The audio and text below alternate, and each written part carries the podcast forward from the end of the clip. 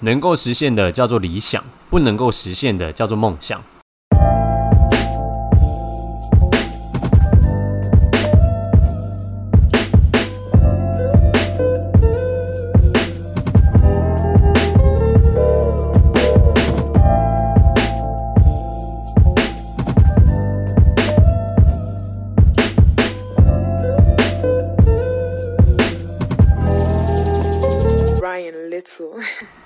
大家好，欢迎收听《负负得正》，我是利用负面观点给你满满正面能量的伟 J。今天是节目的第一集，我原本预录了大概五到六个内容，但是我最后还是选择了想用梦想这一个题材来当我节目的第一集。首先，我要先重复一次，对我来讲，能够实现的叫做理想，不能够实现的才称为梦想。人生从幼稚园开始，我就不停的被人家询问你的梦想是什么，连作文都会写到。幼稚园的时候，我的梦想是能够跟福利社的阿姨结婚；小学的时候，我的梦想是能够早日献出我的初吻；国中的时候，我则是希望能够成为整个校园最大伟的加八加九。那高中的时候，我还梦想能够上电视，成为棒棒糖男孩。大家有注意到吗？上述我所讲的每一个，没有一个是达成的。但是，虽然没有达成，他就是在无形之中给了我一个努力的方向。像高中的时候，我知道我没办法，我爱棒棒糖了，所以我就自己加入了热舞社，组了一个叫做 Listen Five 的舞团。不要问我为什么叫 Listen Five，我觉得很帅。国中的时候，为了能够成为学校里最大尾的八加九，我还自己把自己的即时通 ID 改成煞气 H，结果没有几个人鸟你。小学的时候，最后我拼命的写交换日记，终于交到了一个小女朋友，还成功的在毕业之前牵起了小女朋友的手。至于幼稚园，好像没有成功。从什么时候开始，我讨厌别人跟我讲梦想？就是我大概遇到传销跟直销的时候。我先分享一个近期我发生的小故事好了。身为一个八年级的老大班啊，其实我们对未来多多少少会有一点规划，所以我就找了我的同事来一起想说卖个服装，就是做做副业。我们待会啊会简称同事为 A 男，然后他的朋友就 B、C 男这样。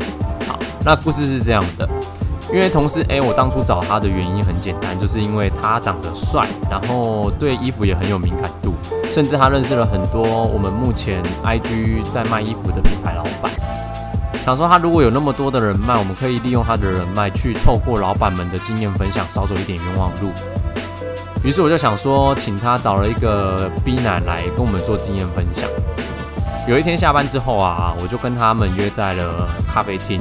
我跟 A 男就先到了咖啡厅前面，在等 B、C 男这样，但是大概等了二十分钟，其实他们都没到，后面才听同事 A 他讲说，B 男跟 C 男他们今天应该会开着他们比较名贵的跑车过来接待我们。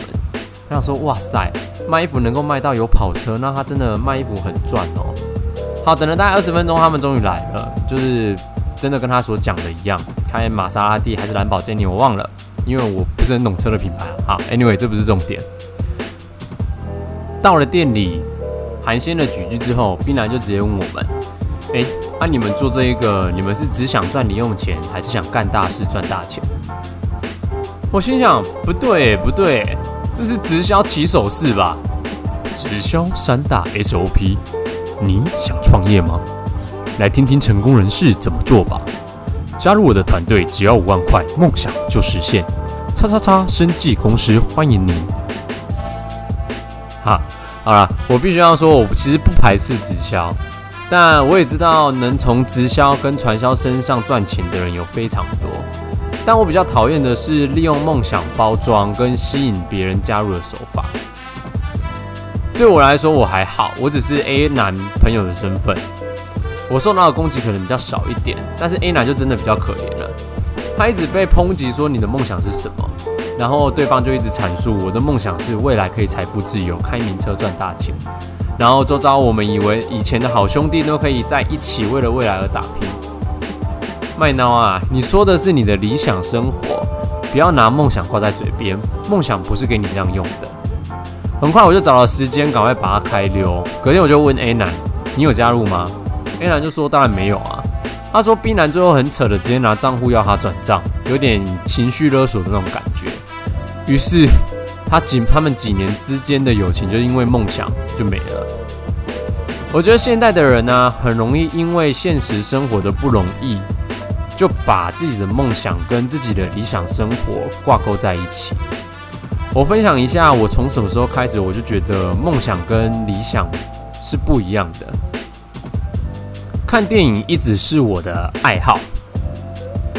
我先讲一下，每次我看到电影之后的心境改变。首先，我先到电影院，然后我挑片。付钱买爆米花，散场结束。不是要讲看电影的流程是？啊，我觉得看电影就跟今天梦想被实现一样可怕。呃，我自己是一个重度哈利波特迷，对于看着哈利长大的我来讲啊，我从第一集开始应该就跟哈利波特的梦想一样，就是希望伏地魔去死。但是演到最后一集的时候啊，我超级慌张的，我一直在想说。那我到底是要取金妮还是要取妙丽？哦，开玩笑，有点角色代入过重啊！我慌张的是结局之后的空虚感。我每看完一部电影啊，尤其是那种 happy ending 的电影，我都会在思考结局之后主角要干嘛。他们的梦想如果真的实现了，那他们还有什么存在的意义？没有伏地魔的哈利，他就只是一个一般的英国男孩，就跟没有魔界的佛罗多一样。他就只是个矮子，所以就从那个时候，我开始意识到电影里面的角色，他们的梦想其实只是对于理想生活的憧憬。如果说我今天真的是哈利波特本人，有人问我我的梦想是什么，我应该回答他：我希望我的父母可以不用被伏地魔杀死，陪伴我长大。那也是因为这个梦想他不可能实现，所以他给了我一个方向，我会愿意为了他努力的长大，让。父母永远活在我的心中，大概就是这样的感觉。从那一刻开始，我就确信了，梦想是不应该被实现的。节目最后，我想分，呃，我最后想分享的就是我的梦想。我的梦想就是，当我入土的那一天，会有超级多人会记得我。所以，我现在的梦想就在远远的地方提醒我，卖熊扎戏，否则现在百分之百不会有太多人记得我。啊，喜欢我的节目，记得关注我，也不要忘了追踪我的 IG。听得腻了，看点精彩的也可以。如果有想要跟我分享的事情，也可以欢迎留言给我。那我们下次见，拜拜。